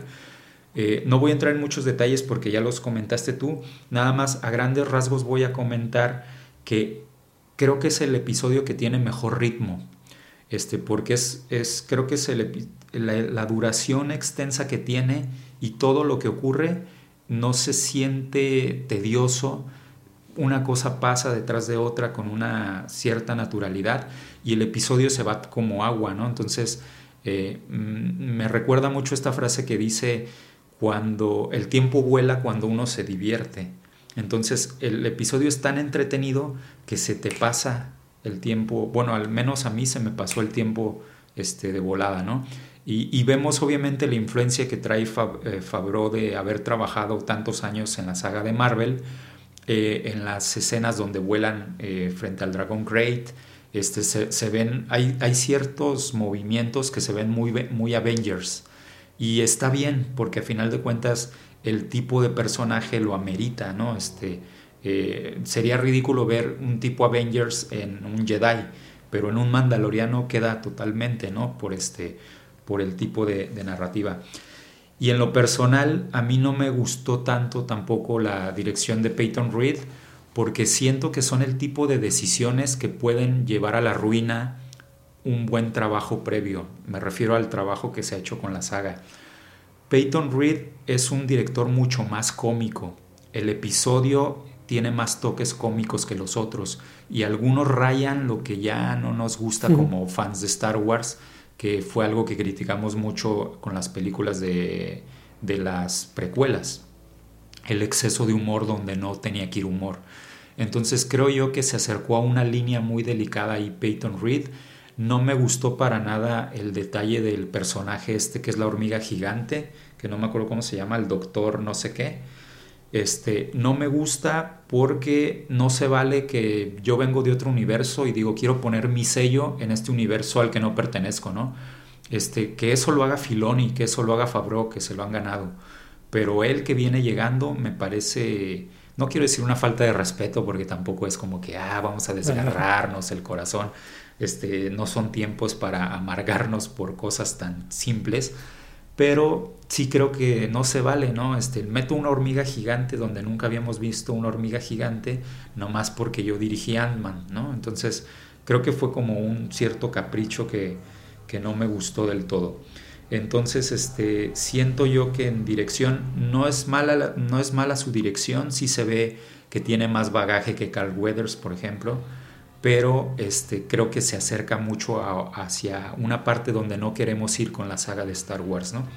Entonces estos son mis comentarios de la dirección y, este, y quería hacer un paréntesis aquí final para que debatiéramos un poquito sobre el doblaje que está haciendo Disney para Latinoamérica. Este, a mí me gusta ver los episodios en inglés, obviamente, este, y después me gusta ver también los, el doblaje en español una vez para ver qué tanto cambia, ¿no? Y en este sentido creo que eh, quisiera convocar a una marcha en contra de, del sindicato de doblaje en Latinoamérica, porque están haciendo cosas muy malas con el Mandaloriano. La selección de la voz de, del doblaje para Pascal no fue la adecuada. El efecto de, que le ponen al doblaje es muy diferente al efecto de la voz en el casco original. Entonces se escucha distinto y le quita cierto misticismo al personaje. Pero también están dándole al traste con las frases icónicas de la saga. O sea, por ejemplo, en el doblaje, no, no sé si tú ya los viste doblados, yo los vi una vez nada más cada uno, ¿no? Este, pero por ejemplo, en, el, en el, esta frase de This is the way, que es la más icónica, este, la traducen como el camino así es, ¿no? Entonces, el This is the way no significa, no es, la traducción no debería de ser camino, sino forma o manera, ¿no? Entonces, una traducción adecuada para esa frase sería, esta es la manera, ¿no? O esta es la forma y no el camino así es, ¿no? Entonces, esa me chocó desde el inicio, ¿no? Pero, pero también me causó mucho ruido la de These are trying times, que es este, una frase que utiliza el, capitán Ben, ¿no? ¿Cómo se llama? Sí, el, capitán Band, ¿no? el, que acompaña el del X-Wing. El del X-Wing. Y, este, y, la, y que lo utiliza eh, Werner Herzog en, en, la primera temporada y que la han utilizado en diferentes partes de, de la serie, ¿no? Eh, These are trying times lo están traduciendo como estos son tiempos de intentar confiar en otros. Así lo traducen. No tiene nada que ver. O sea, trying es prueba. O, eh, o, sea, trying times se refiere a, tiempos de prueba. Entonces tendrían que decir, estos son tiempos de prueba sin tenerle que agregar de su cosecha. Mm. Y, y, la última frase icónica que es la de Until our paths cross again, este, hasta que nuestros caminos vuelvan a encontrarse, ellos nada más les ponen hasta que volvamos a encontrarnos. Y creo que le restan poder a la frase porque no están hablando de los caminos que se recorren por los diferentes personajes. Entonces, sí quería comentarlo porque pues hay mucha gente que, que no, este, no puede ver los episodios en, en, inglés. No me refiero solamente porque hablen o no hablen inglés, sino porque no tienen a lo mejor eh, el, dispositivo o la versión con los subtítulos, eh, eh, con las líneas de subtítulos traducidas, ¿no? Y tienen que verlo con el doblaje. Y entonces no se vale que por una decisión de un sindicato que está, este, pues, que toma malas decisiones con compadrazgos y con otras cuestiones de otro tipo, este, pongan a los personajes o a los actores inadecuados a doblar pero también que cambien la trama, ¿no? O sea, o que cambien las frases, no, no, no se vale, no sé cuántas tardes hayan pasado Filoni y Fabro discutiendo una frase en concreto como tenía que ser para que después en un estudio de doblaje decidan ponerle otra cosa, ¿no? Entonces sí, sí me quedó un poquito molestia por ese sentido, ¿no? Entonces, mira, no sé qué opinas tú al respecto. Mira, yo no puedo opinar mucho porque la verdad jamás veo las películas este, dobladas, jamás, jamás, jamás, jamás. Precisamente por eso, porque pierdes el sentido, ¿no? Prefiero verlas en inglés aunque no les entienda que, que, que verlas en, en, en, en un idioma, ¿no? Que no es. Entonces, mucha de la culpa es... Yo entiendo que hay gente como la gente mayor o los niños que todavía no leen, que por eso este, está el doblaje. Eso me queda claro. Pero también hay mucha gente, disculpen esto, pero floja, que no le gusta leer. Entonces, este, dicen, no, yo lo pongo en español porque no, no me gusta leer las letritas. Bueno, entonces eso ya es otro detalle. Entonces, yo no puedo eh, hablar mucho de esto porque nunca las veo así. Entonces, pues entiendo tu disgusto, y precisamente por eso yo no las veo así, ¿no? Entonces yo recomiendo mis recomendaciones a la gente que pues las ven en el idioma original y, pues busquen los, los, subtítulos si es posible y si vienen en, en, un otro idioma pues mejor no lo ves, realmente es lo que yo hago, ¿no? Si consigo algo que no está en el idioma, prefiero de verdad no verlo porque pierdes el contexto y tú lo acabas de explicar perfectamente. Entonces, pues yo mi recomendación es aléjate, incluso en el cine, si está en español, mejor, o sea, ni, la veas, ¿no? Porque vas a perder muchas cosas. Tú mismo lo comentaste en la transmisión anterior, cuando decías, ¿no? De que te dice esto de madera. Pues no, en, el idioma original nunca habló de madera. Entonces... Y todo este, lo que deriva, ¿no? entonces, pues sí. Eh, mi recomendación es de que es que pues no lo ven en ese idioma y, entiendo perfectamente tu, tu, disgusto. Sí, así es. Y bueno, no, este, no sé si quieras este, comentar algo, algo más, este, ya regresando a, la, a lo que veníamos platicando. No, ya, este, ¿qué te parece si pasamos a nuestra recomendación? Sí, de acuerdo. Sí, bueno, pues en esta ocasión ya para terminar esta transmisión y este año, mi recomendación viene en, las, en los DVDs de las precuelas. ¿Ok? En episodio 1, 2 y 3 y todavía también en eh, las Clone Wars. Si las tienes en físico, te voy a explicar qué es mi recomendación. Mi recomendación es de que cuando vayas a seleccionar el idioma, ahorita que estamos hablando del idioma, ¿tú sabes que hay aquí este, escondido, Herbey, o no? No, a ver. Bueno, no sé para dónde vas. Bueno, ok, ok. En la sección del idioma de los DVDs, te vas al idioma y vas a poner 11.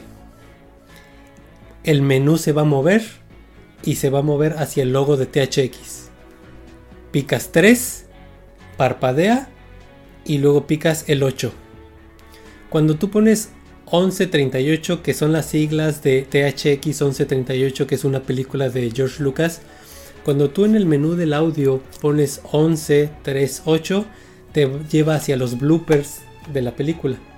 Entonces, mi recomendación es que si tú tienes, si tú eres un fan que tiene todavía estos en físico, hagas el intento y veas qué es lo que hay en cada uno de ellos. No te vas a arrepentir. Y si pues no los tienes, puedes verlos en, en YouTube. Ahí vienen los bloopers del 1138 pero la experiencia de ponerlo y encontrarlo, ajá, es un easter egg. Esa es mi recomendación el día de hoy. Muy bien, muy excelente recomendación. Y obviamente, pues lo del control no aplica si lo vas a ver en YouTube, ¿no? En YouTube nada más es buscar bloopers, sí, Así es.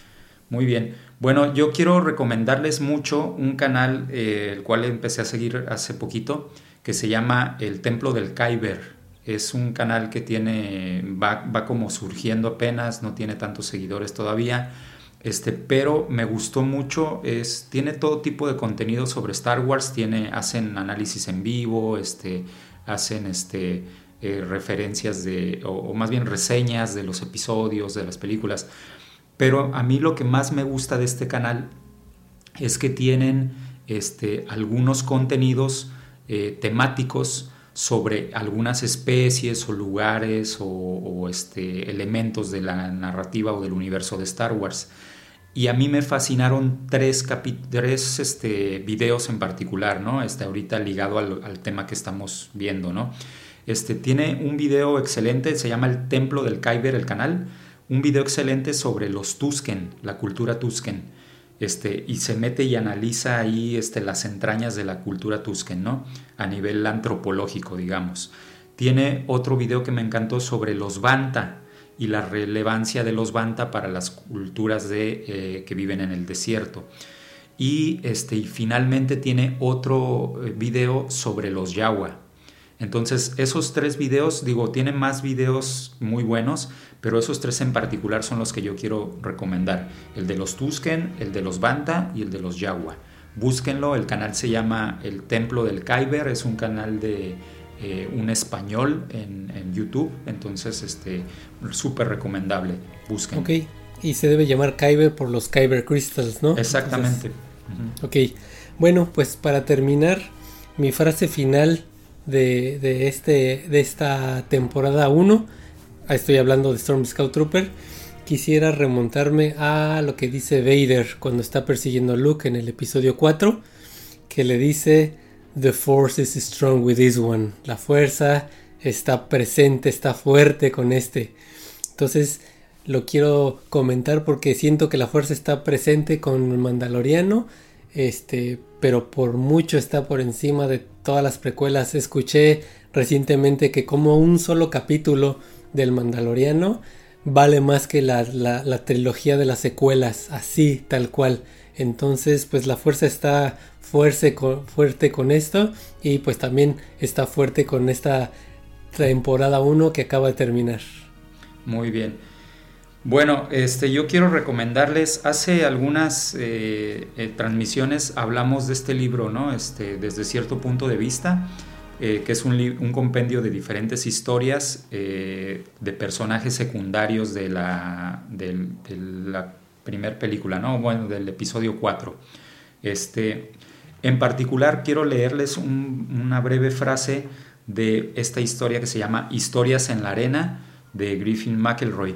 Historias en la Arena es una, una breve historia, un cuento sobre Jot.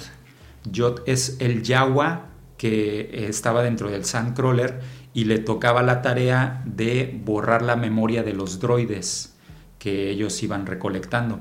Entonces, esta historia está bien, bien linda porque él le tocó encontrar a Artuditu y entonces él iba a ser el responsable de resetear a Artu para venderlo pero se puso a, explorar su memoria y vio los hologramas y dijo, no, este, esta historia que él, o sea, vio todo lo que Artu había visto alrededor de, toda, su, de toda su vida y, este, y decidió no borrar la, la memoria de Artu.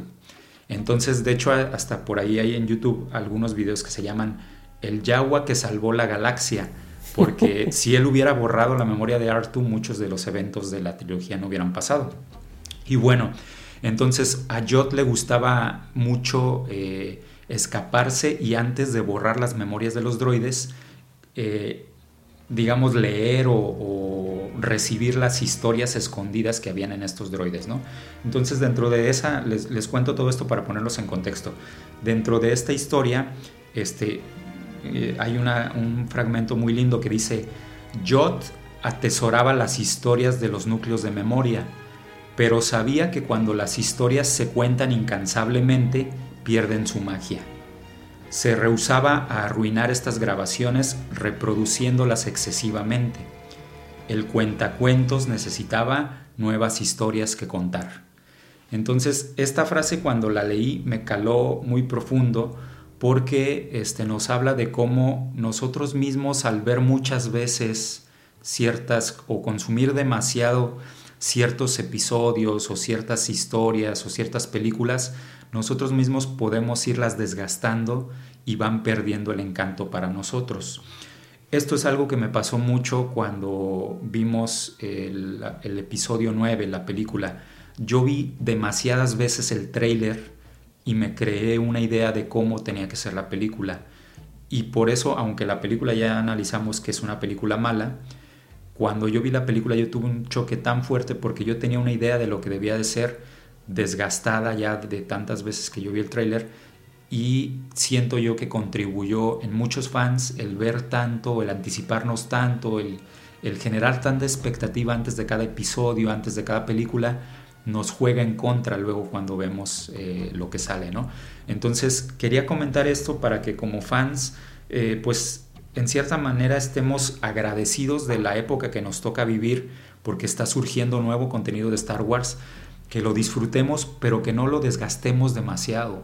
Este, eh, que lo veamos y luego dejemos pasar un tiempo y lo volvamos a ver. Si tú ves un episodio 10 veces seguidas, este, obviamente le vas a empezar a encontrar más cosas malas y más cosas malas y terminas diciendo que es malo.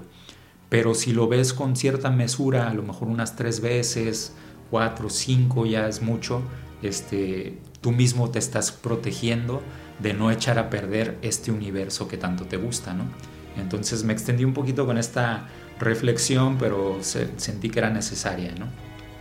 Y, este, y bueno, pues con esto damos por concluido nuestra transmisión número 12. Esperamos que la hayan disfrutado. Esto fue Stormy Scout Trooper de codificaciones desde el borde exterior hasta que nuestros caminos vuelvan a cruzarse. Daiwanawanga.